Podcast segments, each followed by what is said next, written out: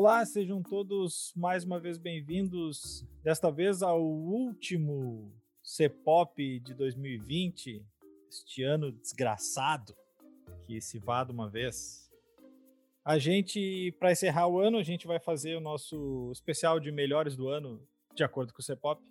A gente fez uma, uma gloriosa eleição todo mundo que participou do C-Pop ao longo do ano teve, teve direito de voto.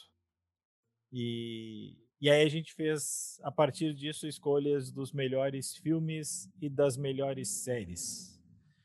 Antes que eu me esqueça, eu sou o Carlos Correia, estou mais uma vez aqui ao lado de Márcio Gomes. E aí, Márcio, tudo bem? Oi, Carlos, tudo bom? Tudo. E hoje nós temos uma surpresa para você, ouvinte do C-Pop. Apresente-se, convidado especial.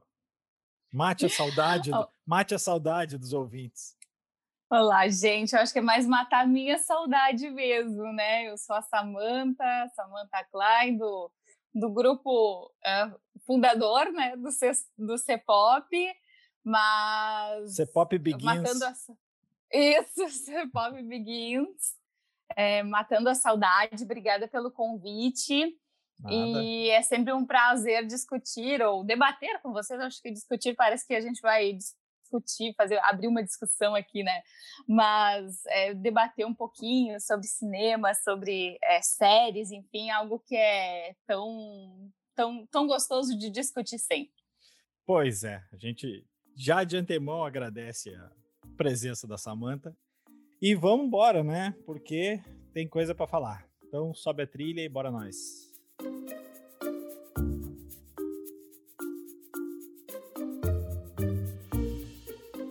Bom, vamos lá. Foram várias. A gente vai começar por séries, tá?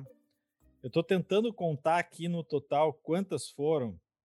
Deixa eu ver. Vou, fazer meio ao vivo, tá? 1, 2, 3, 4, 5, 6, 7, 8, 9, 10, 11, 12, 13, 14, 15, 16, 17, 18, 19, 20, 21, 22, 23, 24, 20. Não, tem mais aqui. Quase 28. 28 séries foram citadas, fora as nossas. Então são 33, né? Sou de, de humanas, mas ainda esses cálculos eu ainda consigo fazer. Uh, no total foram 33 séries citadas. Uh, cada, cada um de nós indicava suas três séries preferidas do ano. E aí, a partir disso, a gente fazia aqui a, a contagem. Eu vou citar vaga rapidamente depois ali na, nas menções honrosas todas as outras que foram citadas, mas a gente vai ficar no nosso top 5 e acho que para para início de conversa, nosso quinto lugar, acho que o Márcio pode falar um pouco mais, né? Que, o, eu, eu também, eu, eu não não nas minhas três, mas se eu tivesse que indicar cinco, muito provavelmente estaria. É, só não está nas três porque, porque, enfim, eu gosto muito da, dos outros três, mas gostei muito da segunda temporada. O nosso quinto lugar é The Boys.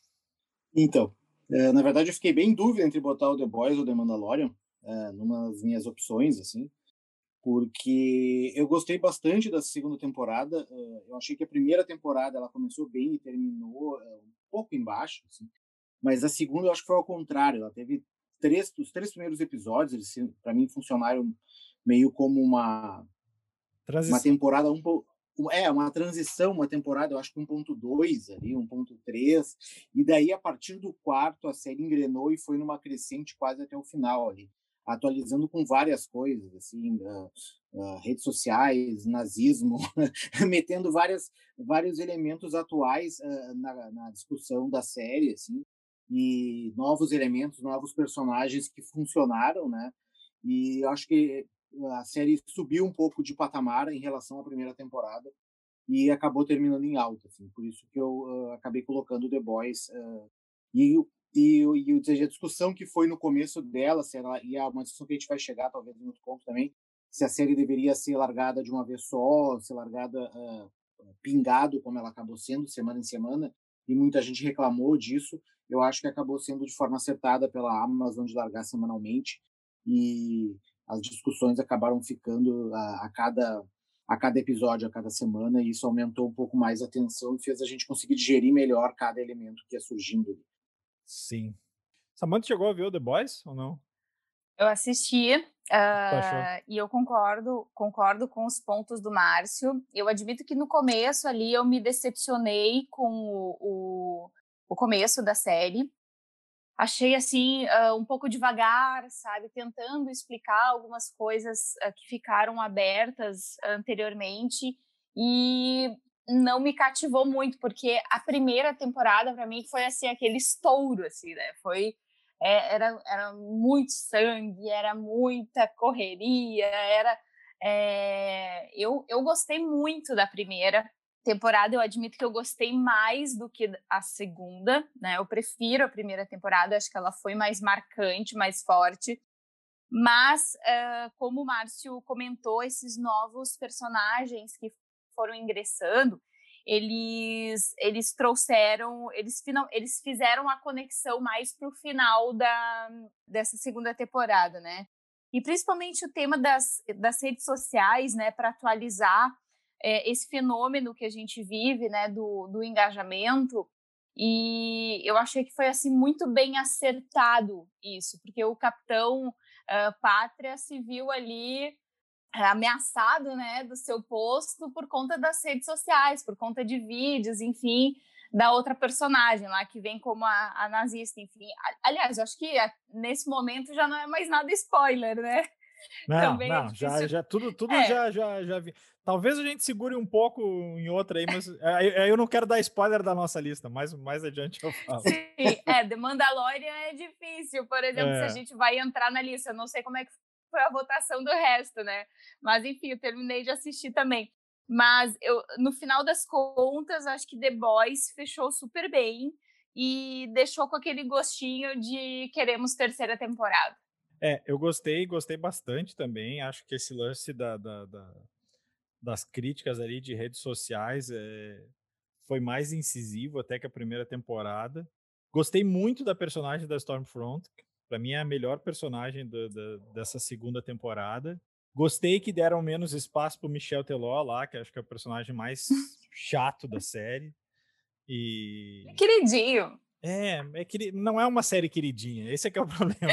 Ele é um cara queridinho numa série que não é queridinha, então ele tá meio deslocado ali. Então, mas uh, também tudo leva a crer, né, que daqui a pouco eles também vão ficar com superpoderes ali. Mas, uh, de qualquer forma, é só uma, uma pena que a melhor personagem muito provavelmente não volte mais, né?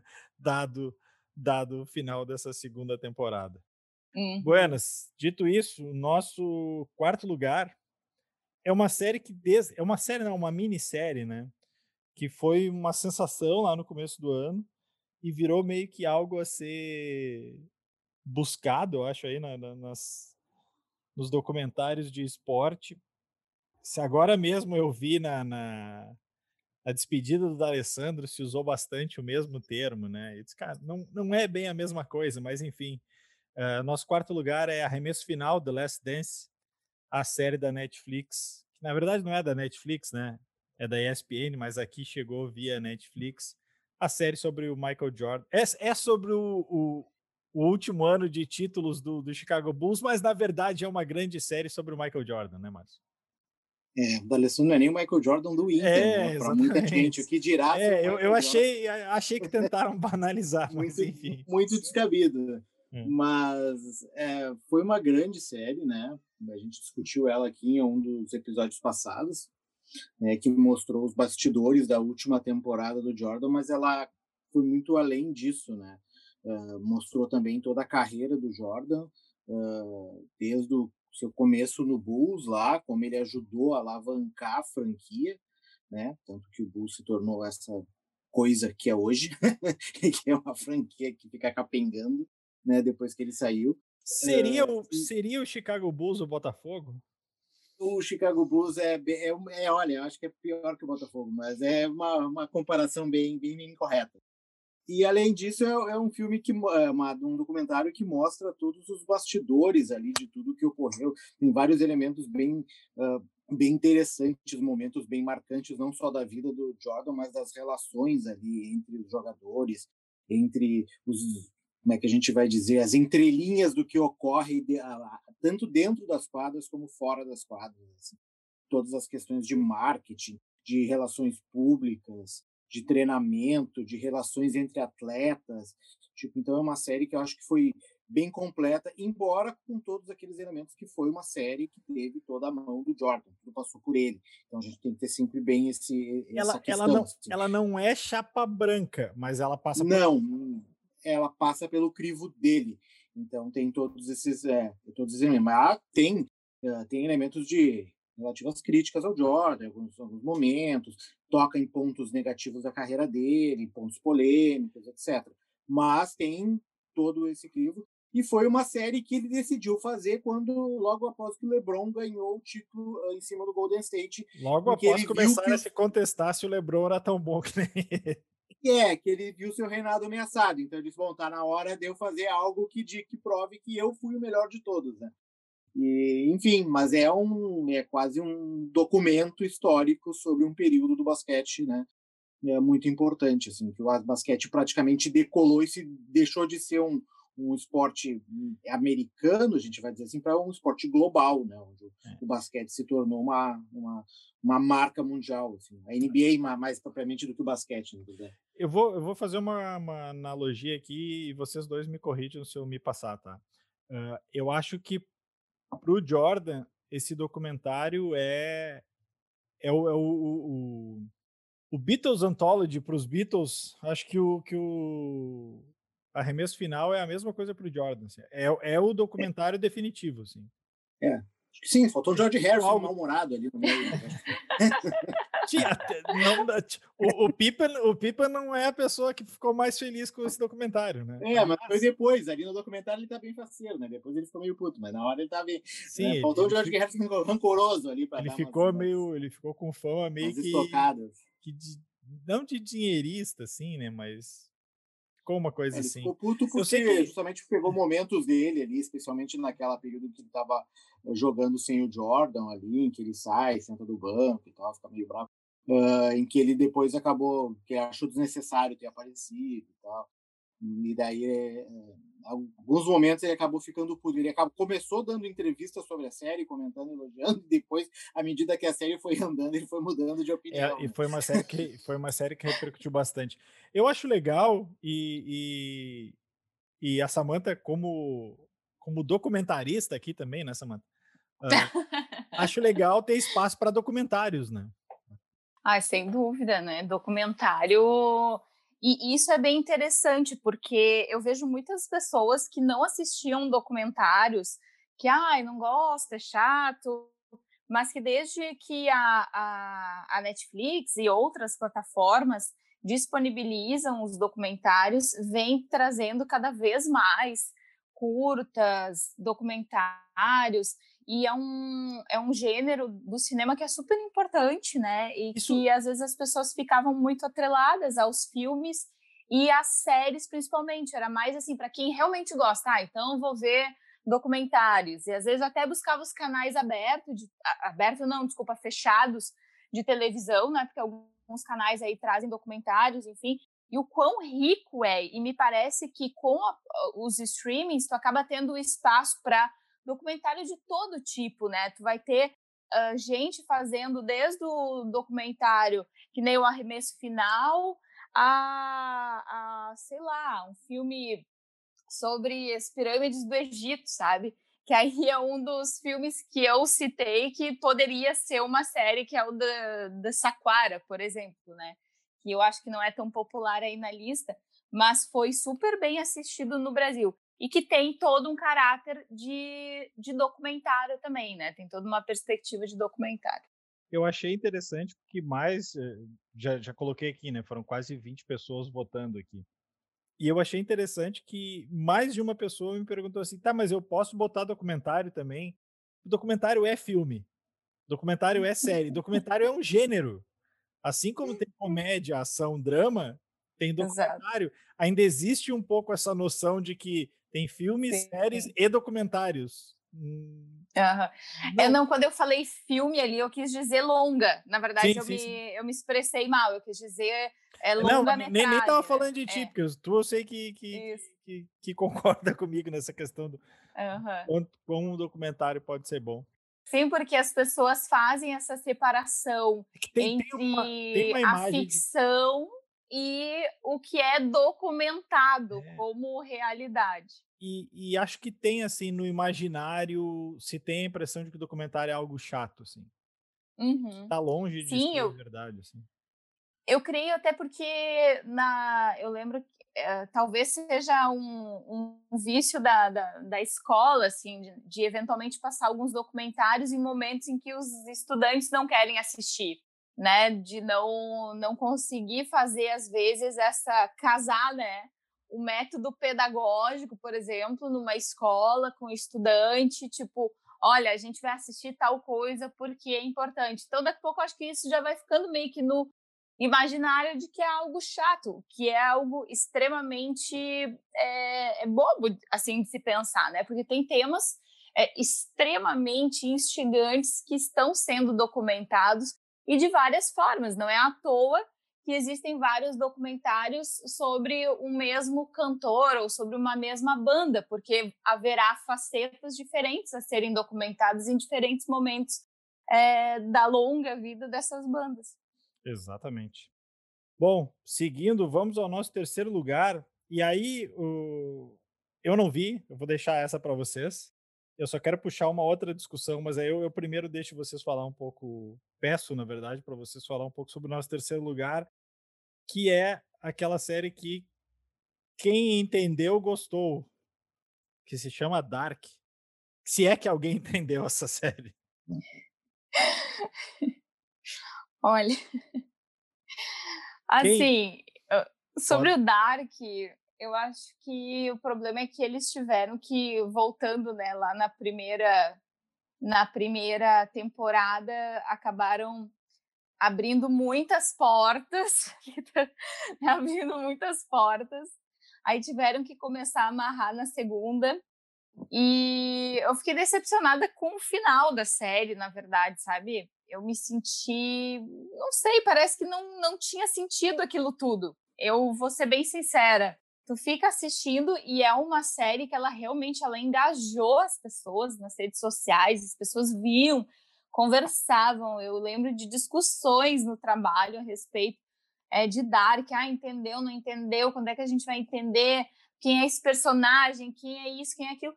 E depois, não sei, terminou assim de forma melancólica, na minha opinião. Márcio, eu não vi, pode falar. Vocês que se virem, vocês que viram que se virem. vocês que viram que tentaram entender que se virem. É. Uh, assim, uh, eu gostei, tá? Gostei. Ao contrário da Samantha, eu gostei do final. Acho que ela encerrou bem. Uh, eu acho que era uma série difícil de terminar, difícil de fechar. Me pareceu que era um final que eles já tinham por ter sido um final relativamente simples, tá? Não foi um final mirabolante, assim, me pareceu que era um final que eles já tinham produzido no, come produzido no começo da série, não foi algo que foi inventado ao longo do caminho, já era algo que eles sabiam onde é que eles queriam chegar. E por isso eu acho que, por ter sido também uma série de três temporadas, que não foi esticada, eu acho que era uma, algo que não vou dizer que tinha um início, meio e fim, porque foram vários meios, né? Mas é, tinha um, um, sentido em tudo aquilo ali. Eles sabiam para onde é que eles estavam indo. Uh, mas sim, é uma série que, como tem várias linhas temporais, tem vários personagens paralelos, uh, e é difícil da gente falar nela sem começar a dar spoilers, especialmente depois do final ali, porque é uma série se tu começa a falar muito para quem não viu, uh, perde um pouco a, a graça, porque tipo sabendo como ela acaba e da maneira como ela acaba, toda a jornada dela perde o sentido. Então, se a gente começar aqui a dizer, tipo, ah, por que que foi o final, como é que foi o final, tipo, quem não viu não vai precisar ver, porque tu vai ficar perdido no meio de toda aquela confusão ali e, e, e aquela confusão é a graça. Né? Claro, tem gente que vai fazer linhas temporais, vai escrever um quadro na parede, tipo aqueles quadros de policiais que caçam serial killers, assim, né? Só um quadro da conta? Só uma, só uma parede dá conta? Não, eu acho que uma parede dá conta, não são muitos personagens. O problema é que os personagens são múltiplos, né? Tem que, né? Cada, cada personagem tu multiplica por três, esse é que é o problema. É, tem três, três atores para cada personagem, às vezes mais do que isso. Mas eu acho que por isso, assim, é que tudo que é série relativa à ficção, assim, que envolve viagem no tempo, que envolve, envolve vidas paralelas, coisas assim, está em alta ultimamente, né? Tipo, são coisas que é, são assuntos que acabam despertando a atenção e o interesse das pessoas. Assim.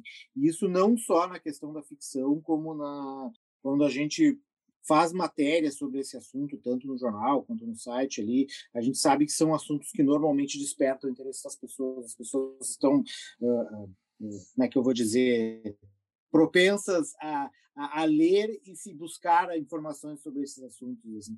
Então, eu acho que quando uma série consegue fazer algo uh, relativamente interessante sobre isso, acaba funcionando.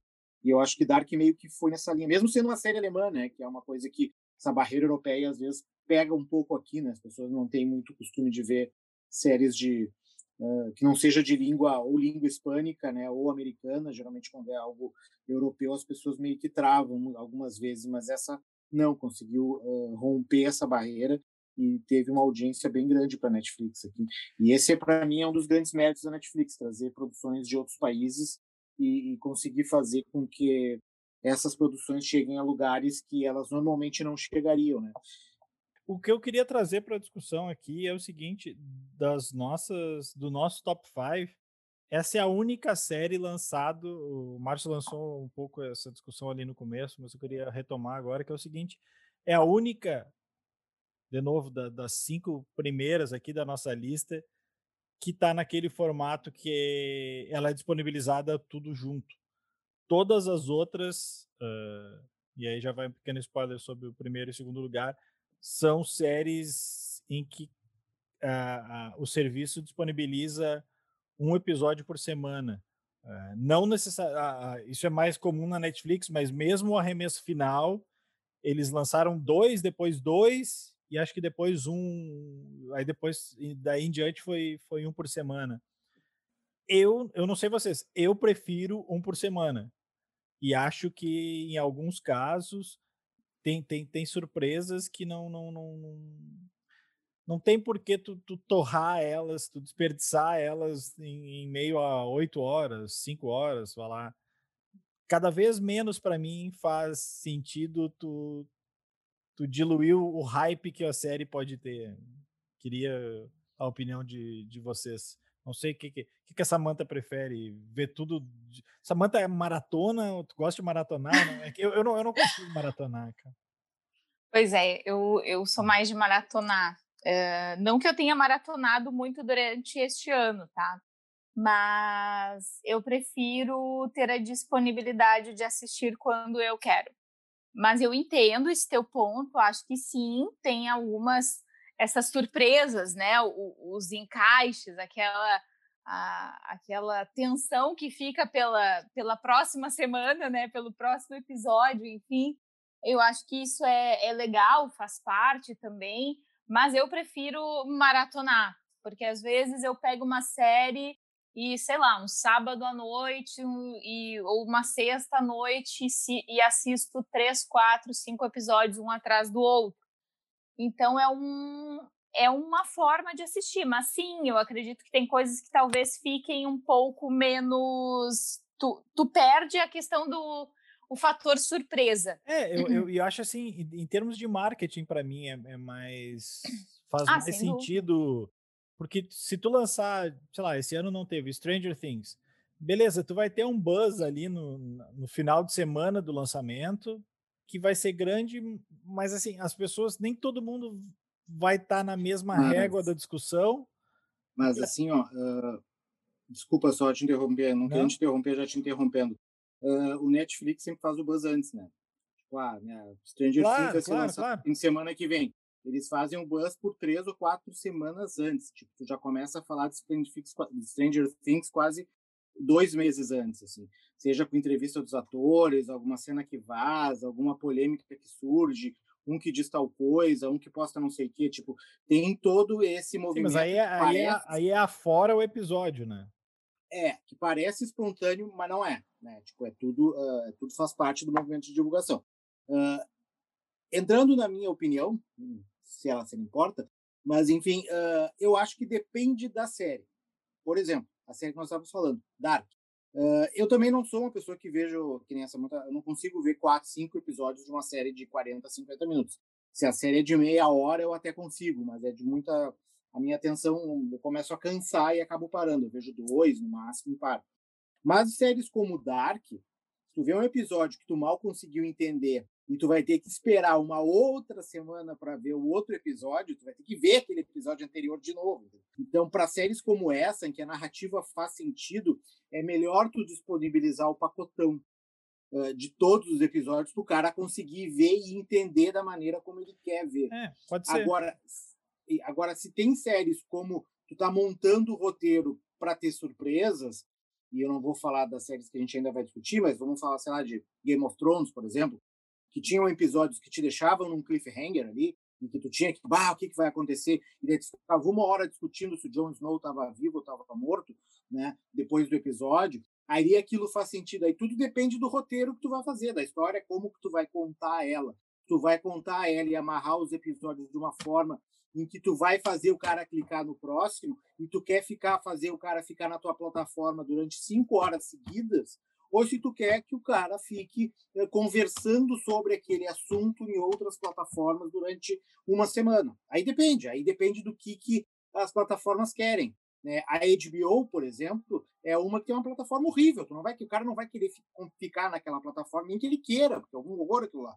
Mas a Netflix não. A Netflix quer que tu fique o máximo de tempo possível ali dentro, né? Uh, do que tu vá discutir sobre o coisa, sobre as séries da Netflix no Facebook, no Twitter, seja onde for.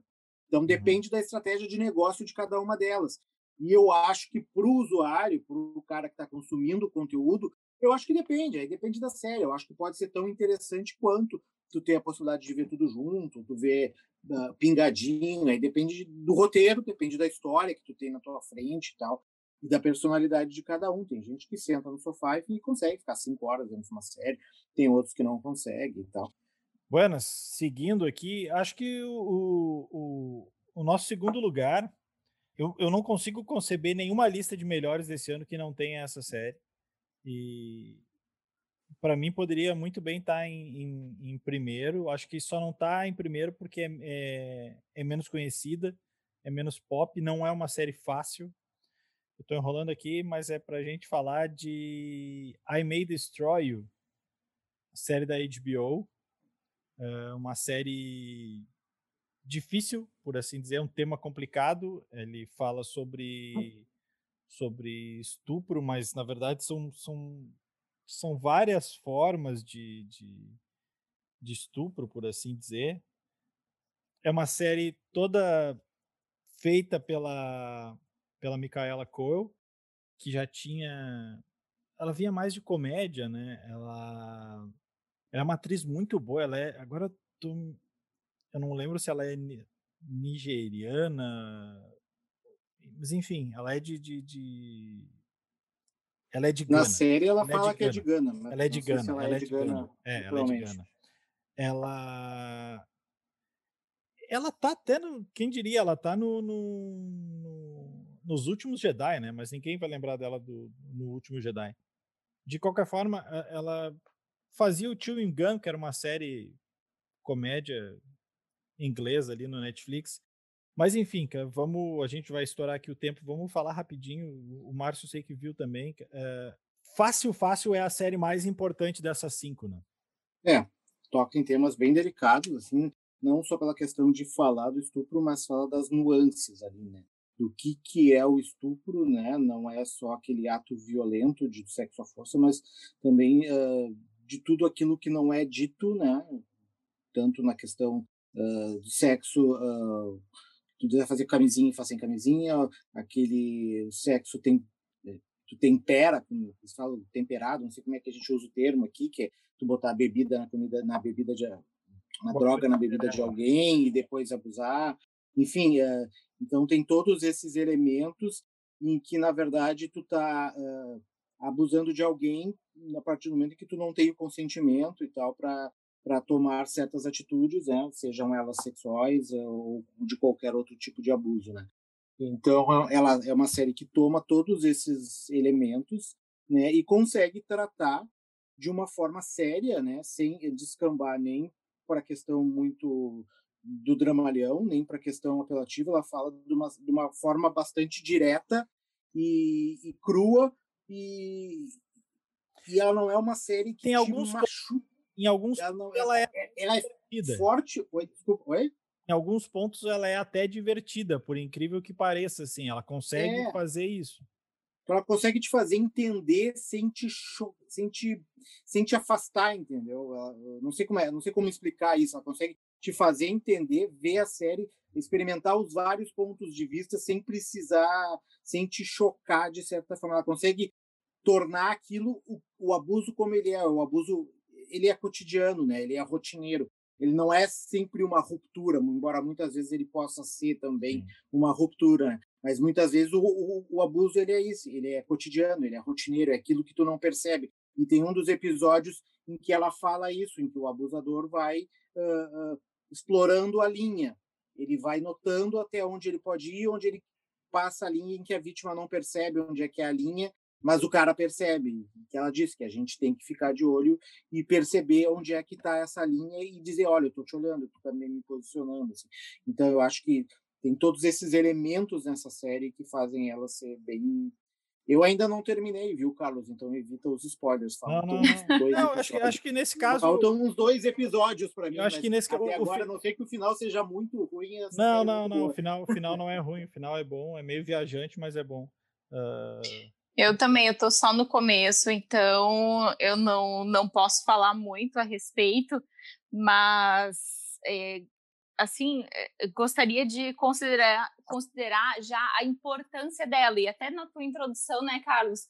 Não tem lista desse ano uh, que seja justa, que não acrescente essa I May Destroy You. Até o Obama até pela... botou ela na lista dele. é, então já, já mostra aí, um, já tem uma credencial boa, né?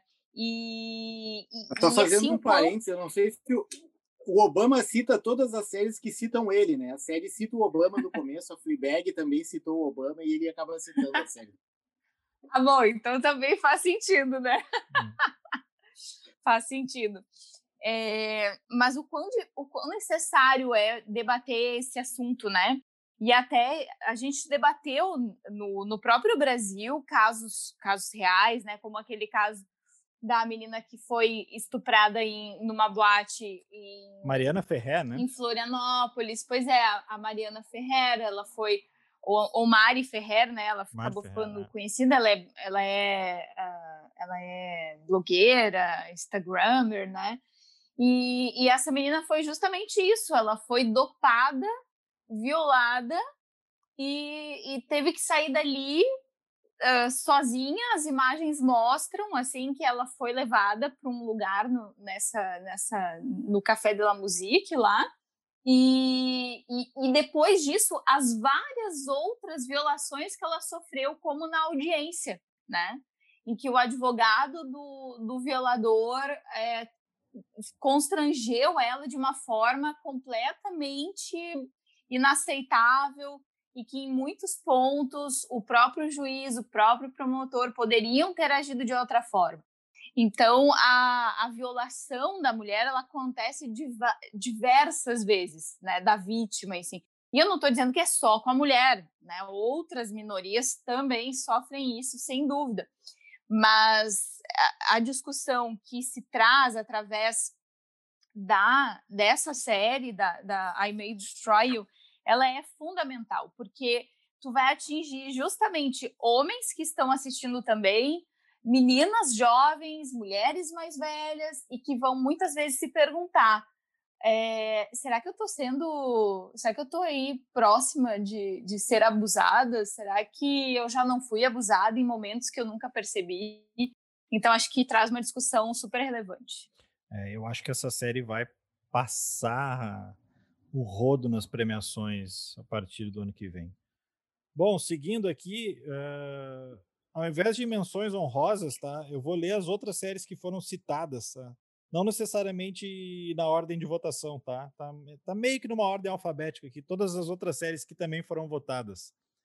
Afterlife, Boca a Boca, Bom Dia Verônica, La Casa de Papel, Cobra Kai, a gente quase deixou Cobra Kai de fora dessa votação, porque ela é de 2019, mas como ela só entrou na Netflix em 2020, a gente abriu uma exceção.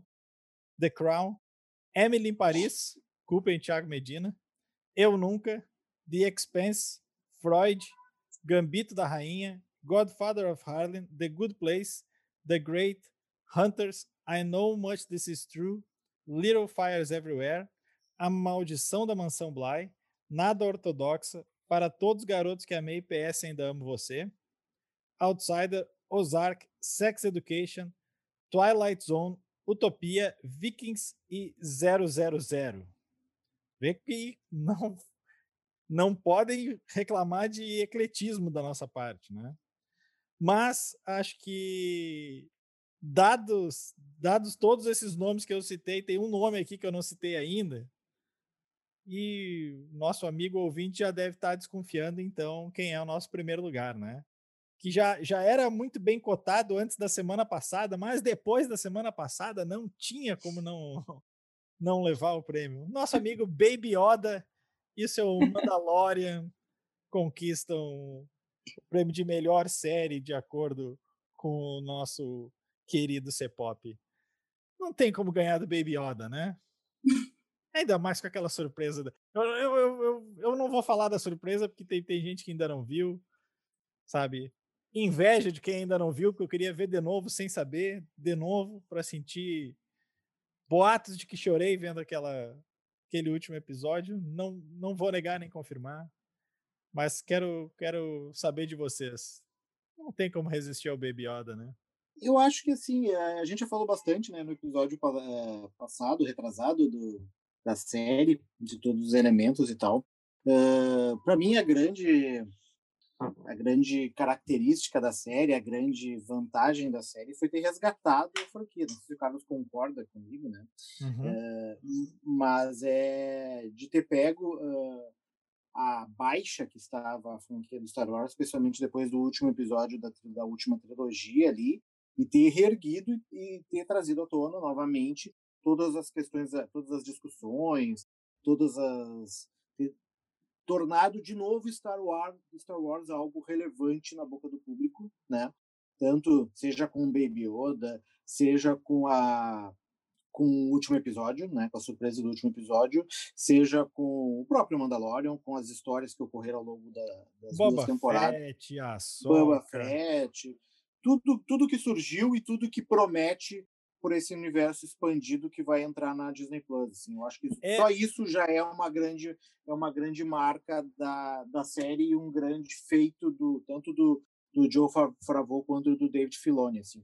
Então parece que eles resgataram a franquia, deram um novo frescor e a partir de agora eu acho que é o são os dois capitães que vão tentar levar essa grande espaçonave ao infinito. Que bonito isso, né? É. Só não vai falar Muito ao, infinito a, ao infinito e além, porque daí é outra a... série, né? Aí é a pizza, né? É. Mas é os caras que vão ser responsáveis para tentar levar essa franquia a novos horizontes aí. É. E eu acho que está em boas mãos. É um imenso fanservice? É, é um imenso fanservice. Mas é a prova de que tu pode fazer um imenso fanservice com qualidade todos os episódios, todos os episódios foram bons. Alguns foram muito bons, mas todos foram bons. Samantha. É, e, e, nesse sentido, aí eu acho que valeu ser, por mais que eu goste de maratonar, eu acho que valeu ter sido um episódio por semana. Se não, é, só iam foi, ter falado uh, do último. Foi né? importante. Né? Se largasse tudo junto, só iam falar não, do nesse... episódio, né? Exatamente, iam esquecer dos demais. É, e a qualidade da série ela é assim do, do início ao fim assim. Eu lembro que eu ficava eu ficava esperando depois até pelos desenhos finais sabe dos créditos que era toda uma repetição do episódio mas com os desenhos lindos assim uma obra de arte. E o Baby Yoda ele ele simplesmente ele resgata a inocência da, da, da primeira trilogia do, do Star Wars ao mesmo tempo em que ele não é exatamente só para não é para criança, né? Ele ele abrange a, a família inteira e aos que não têm família também. Ele é uma série que abrange todo mundo. porque os episódios eles são todos excelentes, eles têm ação, eles resgatam o Star Wars, né? Reavivaram a franquia e abriram leque aí para várias outras séries que vão surgir. Então não foi à toa o plano da, da, da Disney, né, em comprar a Lucasfilm lá em 2012, não foi à toa. Os caras realmente eles são, desculpa o palavrão, eles são foda, né? Eles fizeram todo o planejamento. Olha o tempo que levou para se lançar uma série é, desse universo expandido do Star Wars. Então eu tô louca pela terceira temporada, já quero assistir o, uma outra temporada, uma outra série derivada que vai ser com o Boba Fett e por aí vai. É, a do Boba Fett que vai chegar no final de 2021, que uhum. significa uhum. que Mandalorian, e a gente já estava discutindo isso agora, é oficial, só 2022, né? Teremos que esperar agora um bom tempo até ver o Mando de novo e Baby Yoda. Bueno, sendo assim, a gente encerra a nossa parte de séries. Sobe a trilha porque vamos agora falar de filmes.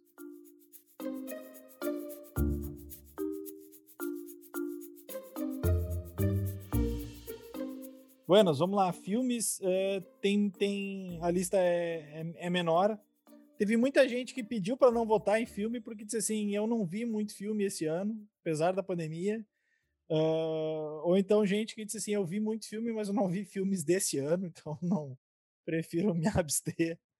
Então vamos fazer no mesmo esquema. Vamos começar pelo nosso quinto lugar, porque até é um negócio curioso. A gente tem um empate no primeiro lugar, então tem dois e aí, logo, o terceiro e quarto também é um empate. Então, o quinto, sim, que ele é o. tá em, em quinto mesmo, né? Por mais que eu esteja sendo repetitivo. Como foi uma das indicações da Samantha, se eu não estiver enganado, se eu tiver feito confusão aqui, eu vou pedir para que ela fale um pouco mais sobre o Diabo de Cada Dia. Olha, esse filme, eu para mim, não sei se vocês assistiram, enfim, uhum. mas eu indico bastante.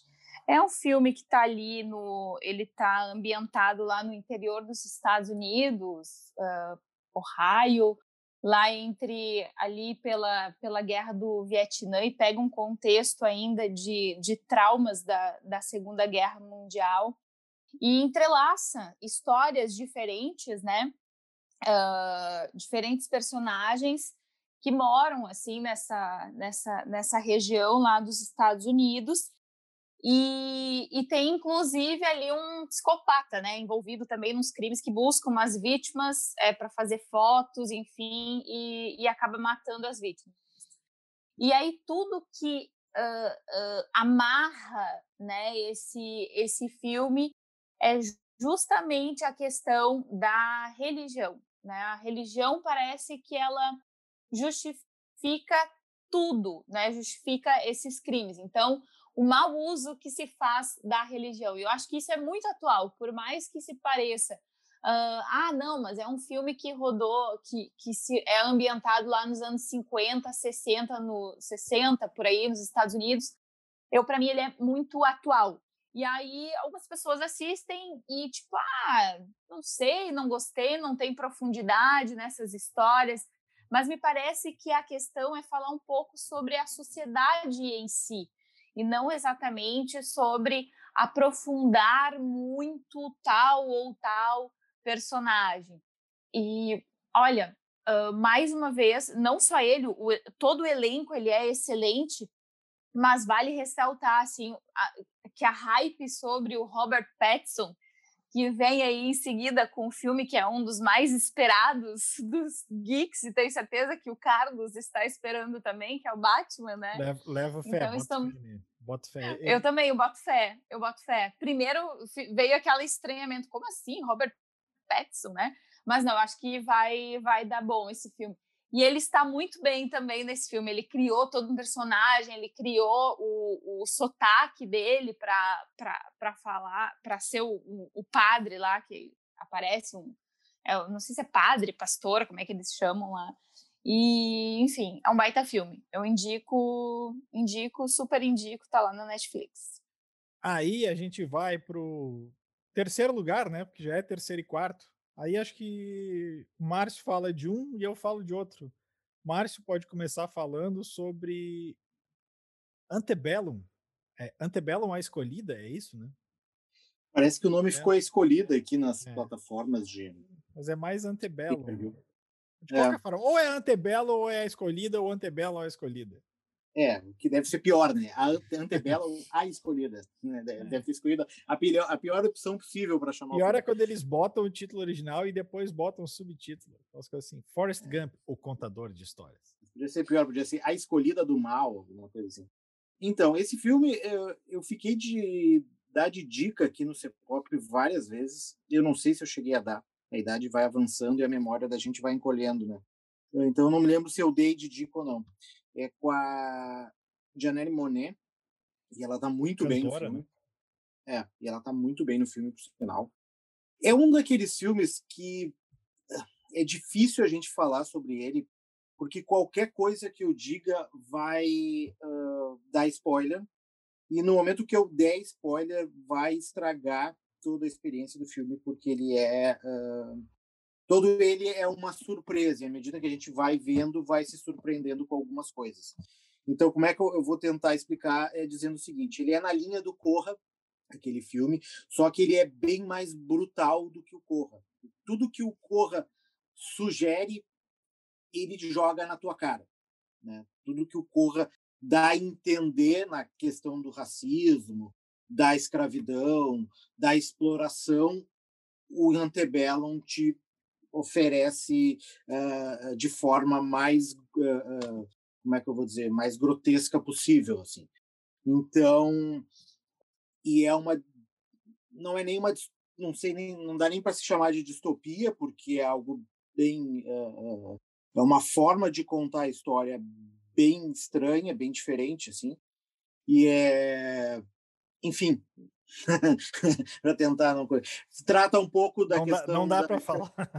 É não tá trata um pouco da, do como a questão da guerra civil norte-americana ainda é muito presente lá nos Estados Unidos tanto a questão da representação das batalhas lá e de como símbolos do sul ainda se fazem presente uh, uh, lá e toda a questão da, dos símbolos que ainda incomodam, né? E isso foi uma discussão que teve alguns anos atrás, a questão das bandeiras dos confederados e tal. E muita gente dizia que era bobagem, que representava outras coisas, e outras pessoas diziam não, isso representa a escravidão, né? Porque tudo pelo qual o Sul lutava era pelo direito de manter escravos, né? Era essa o pano de fundo de toda aquela batalha da Guerra Civil. Então, toda essa discussão, assim, embora não ela está ali no filme de forma bem fundamentada, assim. Então, é um filme bem violento, é bem forte, é difícil de ver em determinados momentos, justamente por causa disso, mas é um filme bem importante, assim, e por, por isso que eu achei um filme até melhor do que o Corra, assim, embora ele tenha ganhado menos hype. É uma pena que ele tenha sido lançado direto nas plataformas de streaming e não nos cinemas por causa da questão da pandemia. Assim. Mas é um filme de terror, assim, terror no sentido de violento, não tem fantasma, não tem assombração, não tem espírito e tal. Mas é um filme uh, de terror, assim. Bom, só, só de falar que ele é melhor que o Corra já deu uma pilhada. Uh, é. uh, empatado em terceiro lugar, e eu tava pensando aqui, a gente vai ter a mesma temática agora daqui para frente em todos os outros. Não sabia que ele também tinha um quê de, de, de dessa questão racial. Uh, porque o nosso terceiro lugar também tem, junto com o Contebello, também em terceiro lugar, Black King, o filme também conhecido como O Rei Leão da Beyoncé, o filme da Beyoncé para Disney Plus. É uma releitura do Rei Leão, mas não é ele é uma ressignificação, na verdade, do Rei Leão para falar sobre orgulho, ancestralidade negra. É um filme. Ele é um musical, na verdade, é, é todo. Ele não tem texto falado, na verdade, né? ele, ele é todo musicado. Ele é um filme cheio de simbologias. Então, assim, dá para dá para dissecar cada cena, não tem nada sobrando, tudo tem um porquê, uh, não é só não, não, não, não basta prestar atenção na letra das músicas, uh, se, se determinado, todos, todos os figurinos têm um porquê, foi, todo, foi feita toda uma pesquisa uh, em relação a, de novo, vou, vou me repetir, ancestralidade negra, ancestralidade africana, assim, ele, ele é irretocável nesse ponto, assim, e de quebra um musical da Beyoncé que é já um senhor selo de qualidade. É, mando aqui um abraço para Lou, que é a maior fã nesse sentido da Beyoncé e do filme. Vamos seguir então com os nossos dois primeiros lugares, né? Que os dois têm essa mesma temática. É, vamos falar primeiro. Vamos falar por ordem cronológica, então. Quem foi lançado primeiro, tá? Destacamento Blood, da Five Bloods, filme do Spike Lee, lançado direto no Netflix lá no começo do ano. Deu uma coincidência, uma triste coincidência, na verdade. Muita gente pensou assim: nossa, como a Netflix é ágil. Eles lançaram em meio, bem, bem na época dos protestos do, do Black Lives Matter, da morte do, do, do George Floyd. Uh, só que a gente se esquece que nos Estados Unidos o movimento Black Lives Matter não é de agora, né? Ele já vem de, de mais tempo. Inclusive no filme tem cenas reais no final do filme. O Spike Lee tem feito isso, né? Agora no, no, no, no final do Infiltrado na Clã já tinha cenas reais. Agora ele repete isso. Só que essas cenas do destacamento Blood elas não são desse ano, elas são de outros anos. O que só mostra como essa questão precisa ser sempre repetida. Mas, enfim, é um filme sobre, sobre ex-combatentes do Vietnã que voltam ao Vietnã, todos negros, né? Voltam ao Vietnã em busca de um tesouro. Acho que a temática do filme, a direção do Spike Lee é demais, as atuações são demais, o The Roy Lindo tá demais. E ainda calhou de ser uma das últimas interpretações do Chadwick Boseman, que está cotado tanto pelo Vosso Supremo do Blues, que eu, é um filme que talvez eu esperasse um pouco mais, mas ele no filme está muito bem. Aqui ele também, ele pode ser indicado tanto por um quanto por outro. Não vou ficar surpreso se ele for indicado pelos dois, pelo Vosso Supremo do Blues para ator principal e aqui para ator coadjuvante. Uh, eu não sei, eu, eu, vou parar de falar, porque se eu começasse a falar de. Se eu começar a falar mais de destacamento Blood, eu não, não paro nunca mais. Então, deixo para vocês aí falar um pouco mais aí também sobre um dos nossos vencedores aí. Eu também gostei demais do destacamento Blood. Não coloquei na lista porque, enfim, tinha que São só três, né? escolher somente três. E, e eu queria colocar outros filmes outros filmes. Não é meu favorito do, do Spike Lee, mas é um baita filme. Nossa, o retorno deles, desses combatentes, né, ao, ao, local, assim, de, de batalha, todas aquelas... Ai, todos, toda, todo, todos os traumas também que traz diante disso, né? Eu acho que é, é uma discussão, assim, super relevante o quanto, às vezes, a gente outros filmes, né, mostram do, dos traumas aos soldados, enfim. Mas o Spike Lee ele realmente faz escolhas é, incríveis com um elenco incrível. Então eu acho que realmente, para quem não assistiu, por favor, assista, porque é um dos filmes que certamente vai aparecer. Não por isso, né? Mas sem dúvida é um dos filmes que vai estar lá na, na lista do Oscar do ano que vem. Eu, sabe um negócio que eu achei estranho agora que a Samantha falou? Uh, não tá na lista do Obama. Talvez porque não falem de é. Obama, Márcio. eu acho que é isso. Em algum momento eles deveriam ter citado o Obama, né? é. em Chicago, nos seus anos universitários ali. Né? Citar o Obama para estar na lista do Obama. Uh, não, não sei porque. Eu gostei do Destacamento Blood, gostei, é um bom filme, né? Mas uh, eu também não botei na minha lista. Eu acho Infiltrado na Clã melhor. Eu gosto mais do Infiltrado na Clã do que do Destacamento Blood. Uh, então acho que é um. Dentro do, da, da, da cine, da, como é que eu vou dizer, é? dentro da discografia do Spike Lee, né? Filmografia. É, é, um, é, é, um filme menor, eu acho, dentro dos outros, de vários outros que ele tem ali, né?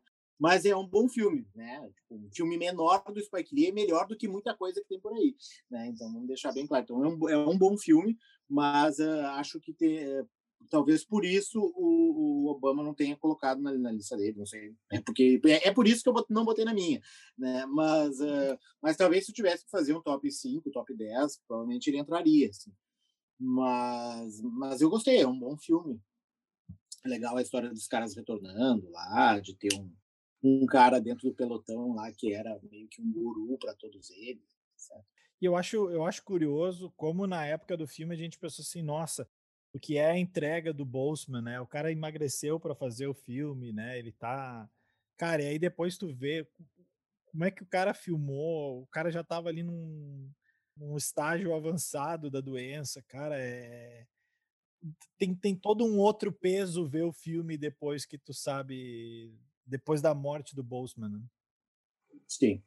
E pelo que eu li hoje, parece que ele deixou gravado vários episódios pro Arif, né? Ah, a série animada da. Da Marvel. Tem muito Boseman pela frente aí. É. Bom, uh, chegamos ao nosso primeiro lugar, que pode ser tanto encarado como um musical como um documentário. Eu acho que é mais documentário, mas um documentário musical.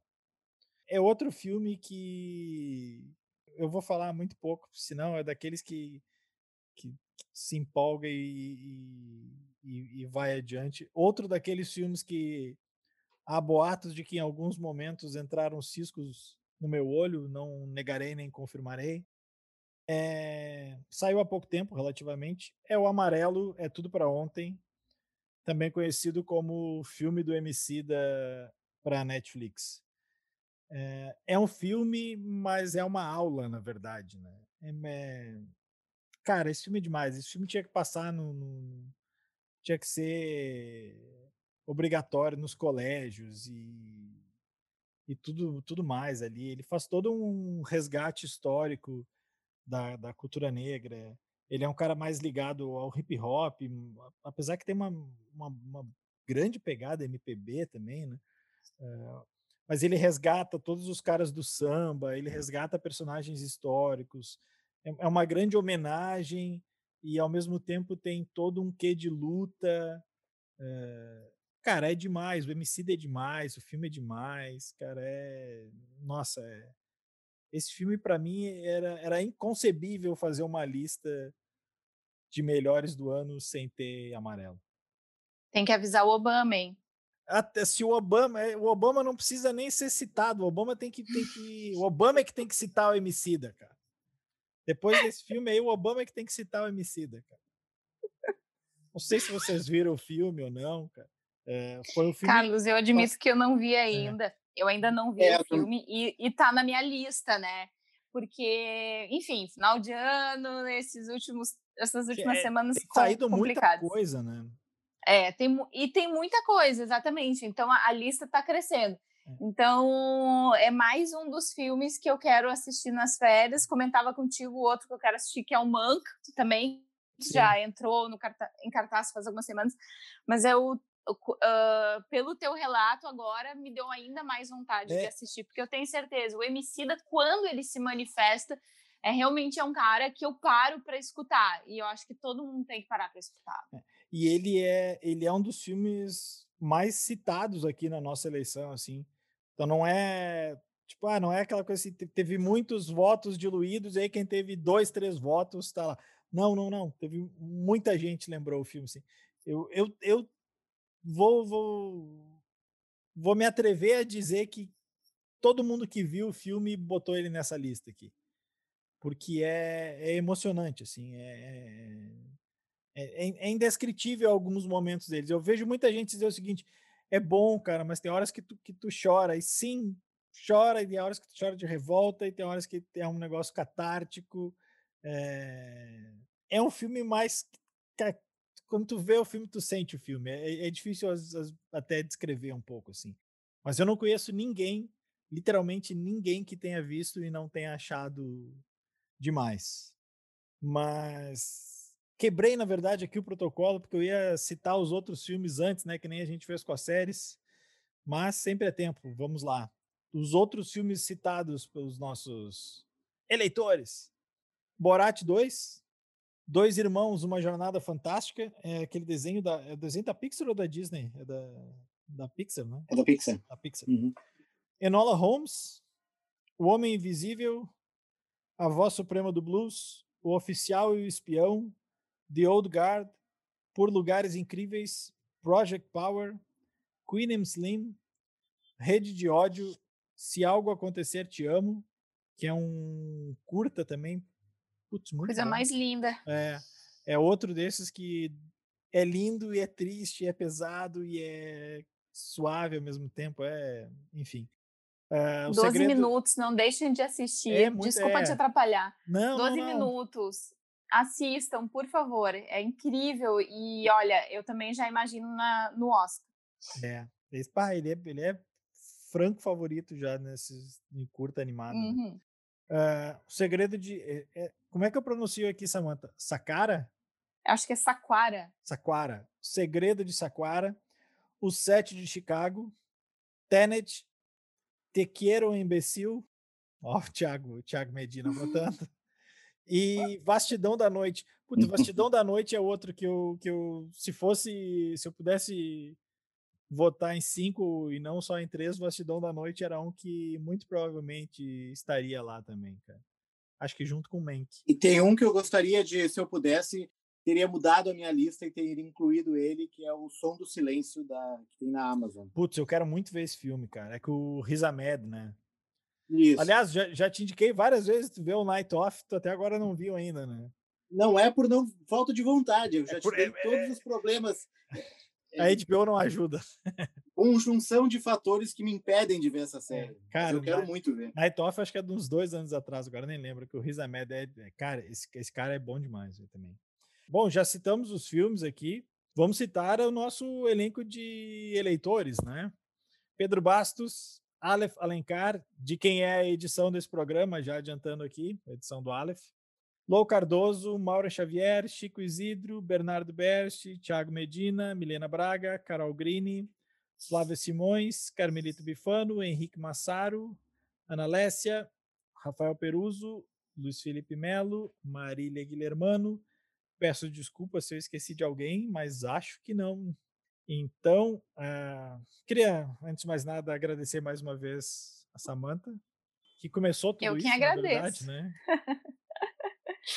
Eu quem agradeço pelo convite. Estava morrendo de saudade. Me chamem sempre. Olha, não, não, não pensaremos duas vezes. Ah, no mais, era isso. A gente vai fazer um pequeno recesso, né, Márcio? Pelo menos semana que vem a gente vai nos dar uma folga, né? Eh, aproveitando para pedir para as pessoas ah, tomarem cuidado aí nessas festas de final de ano. A gente sabe que a coisa está complicada e a previsão é de que complique ainda mais em janeiro. Então, tentem não aglomerar, tentem, tentem tomar os maiores cuidados possíveis. Até porque tem muita coisa boa para estrear ano que vem. Só que as pessoas precisam estar vivas para ver tudo. Então se motivem, ó. Do Mandalore, Baby Yoda só 2022. Fiquem vivos até 2022. Fiquem vivos depois também, cara. Mas cuidem-se, senão vocês não vão ver o que aconteceu com o Baby Yoda. Certo? A gente deseja um feliz Natal e um ótimo ano novo para todo mundo, um ótimo 2021, que não seja, que não tenha o DNA de 2020 nele, mas seguiremos em frente, certo? A gente fica por aqui. Um abraço e tchau, tchau.